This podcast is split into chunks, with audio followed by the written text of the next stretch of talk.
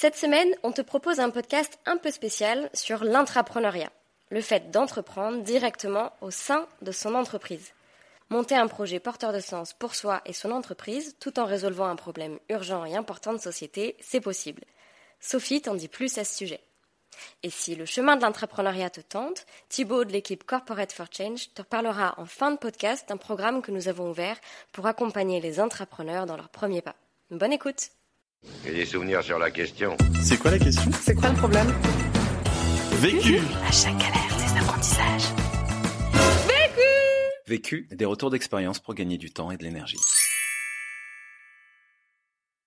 Je m'appelle euh, Sophie Menet, j'ai 32 ans et ça fait 10 ans que je travaille pour euh, Noroto. J'ai un parcours euh, dans la finance, plutôt le contrôle de gestion, en France et à l'international. Je porte un projet qui s'appelle Manahara, qui veut dire route solidaire en maori parce que j'ai un attachement particulier avec la Nouvelle-Zélande. En fin d'année 2016, j'ai proposé ce projet à ma direction. J'ai eu quelques mois pour y réfléchir en plus de mon travail et il a été accepté en juillet 2017. Donc ça fait quelques mois que je travaille euh, activement dessus. Euh, l'idée de Manahara, c'est d'aider des personnes qui sont en situation de précarité à entretenir leur véhicule ou à en changer si l'entretien n'est pas la meilleure solution. On aide euh, notamment des personnes qui recherchent un emploi ou qui sont dans l'emploi mais de manière assez précaire, des travails à temps partiel ou des CDD, et qui du coup laissent le budget voiture de côté et, et n'entretiennent pas leur, leur véhicule. On est là pour leur apporter une solution et leur dire qu'il y a des choses qui existent et qui leur permettent de dépenser un peu moins d'argent pour ça. La question. Comment trouver une idée qui ait du sens pour moi et pour mon entreprise? Le vécu. Je me suis posé cette question justement euh, à la fin de l'année 2016 quand euh, je voulais trouver un peu plus de sens au quotidien euh, dans mon travail et, et que finalement entreprendre faisait partie des, des solutions que, que j'avais en tête. Et du coup, je me suis dit finalement intraprendre, ça peut aussi être une histoire géniale et démultiplier l'impact que j'ai. Et donc, euh, j'ai cherché justement à trouver une idée qui pouvait euh, être en relation avec euh, mes valeurs et ce que je voulais faire, et surtout le cœur de métier de l'entreprise. Premier apprentissage. Le premier conseil que je donnerais, c'est d'identifier ses forces plutôt que sa passion pour choisir où et comment agir.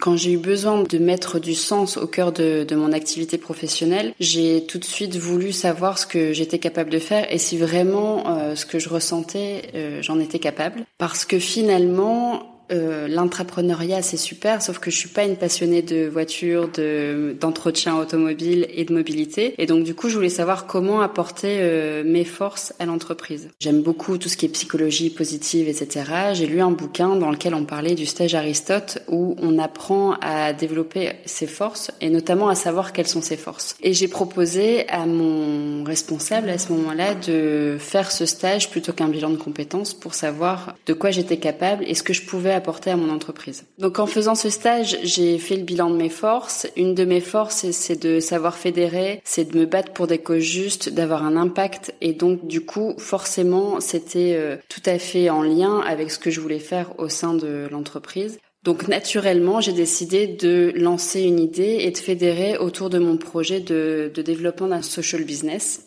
Un autre point qui a pesé dans la balance pour le choix de l'intrapreneuriat plutôt que de l'entrepreneuriat, c'est que j'ai intégré Noroto à la fin de mes études. C'est une entreprise que j'adore, euh, pour lesquelles je porte euh, les valeurs et je suis fière de porter ces valeurs. J'adore mes collègues, j'adore ce qu'on fait et donc c'était naturel pour moi de, de, vouloir développer quelque chose pour cette, euh, cette marque et renforcer la marque pour nos clients. Et de toute façon, au pire, je me suis dit, si euh, les gens n'adhèrent pas à mon projet d'intrapreneuriat euh, autour d'un business à un fort impact social, je pouvais toujours entreprendre. Deuxième apprentissage. Quand j'ai décidé de travailler euh, sur le social business, j'ai proposé plusieurs projets à ma direction et à mes collègues pour savoir lesquels étaient plus porteurs de sens pour eux. Et je leur ai proposé de réfléchir ensemble à l'aspect business que pouvaient avoir ces projets et l'impact qu'ils pouvaient avoir euh, en même temps. C'était hyper important pour moi d'avoir beaucoup d'impact dans le projet que j'allais mener, mais c'était aussi très important pour moi et mon entreprise de souligner l'importance du business que ça pouvait générer en plus.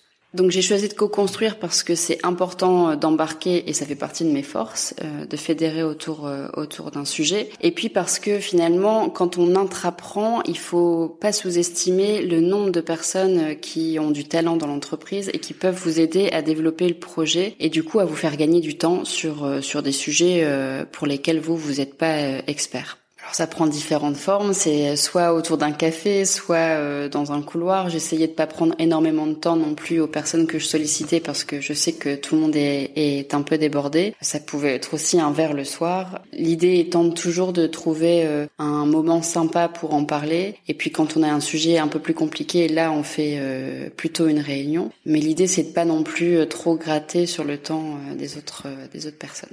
Donc plusieurs idées de, business à impact sont sorties de ces réflexions et on m'a accordé du temps pour trouver quelle était la meilleure idée et celle avec laquelle j'avais le plus d'affinité moi personnellement.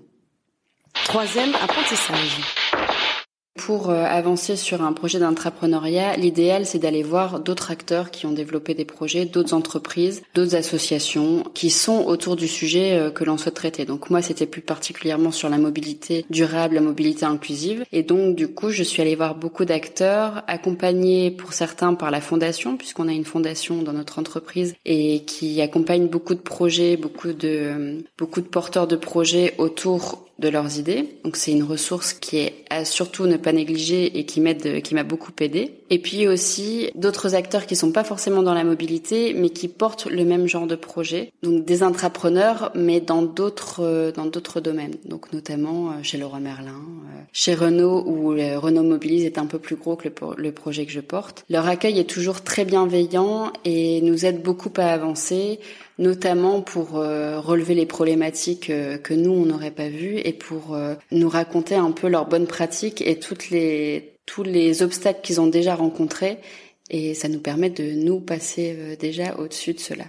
Quand on commence un projet d'entrepreneuriat, on entend forcément parler de tous les autres entrepreneurs qui ont réussi et qui ont mené des projets à bien dans leurs entreprises et qui nous paraissent tellement loin de ce que nous on est qu'on n'ose pas forcément les contacter parce que on se dit ils sont déjà ultra pris, euh, ils vont peut-être pas euh, avoir le temps de d'écouter euh, moi mon projet et, ce que je suis et en tout cas on, on, on, veut pas les embêter avec ça. Finalement un jour j'ai osé en me disant par exemple Nicolas Cordier est, est juste à côté de chez moi donc c'est dommage quand même de pas de pas le croiser.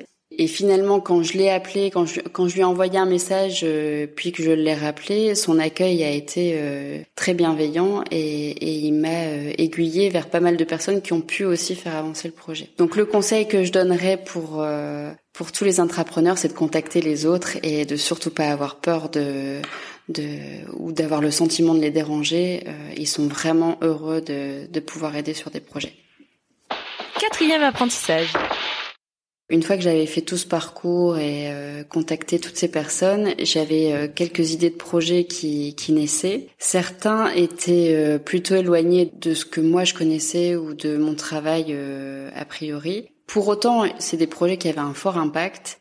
Mais il faut savoir faire des choix et du coup le choix qu'on a à faire quand on est intrapreneur, c'est de savoir porter un projet avec lequel on est à l'aise. Par exemple, il y a un sujet autour de la traçabilité des achats qui avait émergé lors de nos échanges et je trouve que c'est un super projet avec beaucoup d'impact, sauf que moi je me sentais pas à l'aise avec le sujet des achats et, et donc j'ai préféré ne pas porter celui-là et me tourner plutôt vers euh, la mobilité inclusive. Donc j'ai éliminé ceux avec lesquels j'étais le, moins à l'aise et puis j'ai choisi vraiment celui euh, celui que je, je, préférais porter et pour lequel je savais que j'allais savoir fédérer euh, des gens euh, grâce à mes convictions personnelles. Conseil pour gagner du temps. Mon conseil pour gagner du temps, c'est d'aller voir les autres, d'aller voir les autres entrepreneurs, d'aller voir ceux qui ont déjà mis en place un projet, parce que ça permet d'avoir euh, les bonnes pratiques et surtout les choses à ne pas faire. Conseil pour gagner de l'énergie. Mon conseil pour gagner de l'énergie, alors ça c'est pas simple parce que c'est un peu les montagnes russes hein, quand on intraprend. Mais c'est vraiment de s'entourer des bonnes personnes et, et d'avoir euh, deux trois personnes autour de soi, notamment dans l'entreprise, qui peuvent vous rebooster et vous dire euh, ressortir le meilleur de ce que vous avez fait jusqu'à maintenant. L'autre question. Comment faire pour que les gens euh, puissent passer plus de temps avec moi sur le sujet sans que ça puisse nuire à euh, leur métier euh, de base puisque c'est pas dans leur euh, c'est pas dans leur fiche de poste ou dans leur poste et moi j'ai besoin parfois qu'ils passent un peu plus de temps avec moi donc je me demande comment tout ça peut s'organiser en entreprise pour, pour que ce soit cool pour tout le monde. Vu, Vécu. vaincu. Pour plus de vécu, clique vécu.org. Voilà, ça répond à votre question Vécu. Buy ticket for change. Hello hello, c'est Thibaut Fosseux de Corporate for Change. On est ravi de t'avoir proposé ce podcast. On espère d'ailleurs que ça t'a inspiré. Si ça te donne envie d'aller plus loin, garde en tête que la quatrième édition du parcours intrapreneur démarre très bientôt. C'est le 13 septembre. C'est l'occasion de tester tes idées euh, aux côtés d'autres euh, futurs intrapreneurs en herbe et de passer à l'action avec un projet porteur de sens pour toi et ton entreprise. Pour en savoir plus sur cette formation, tu peux juste cliquer en dessous dans la description du podcast. Que tu aies une idée ou juste l'envie, à tout de suite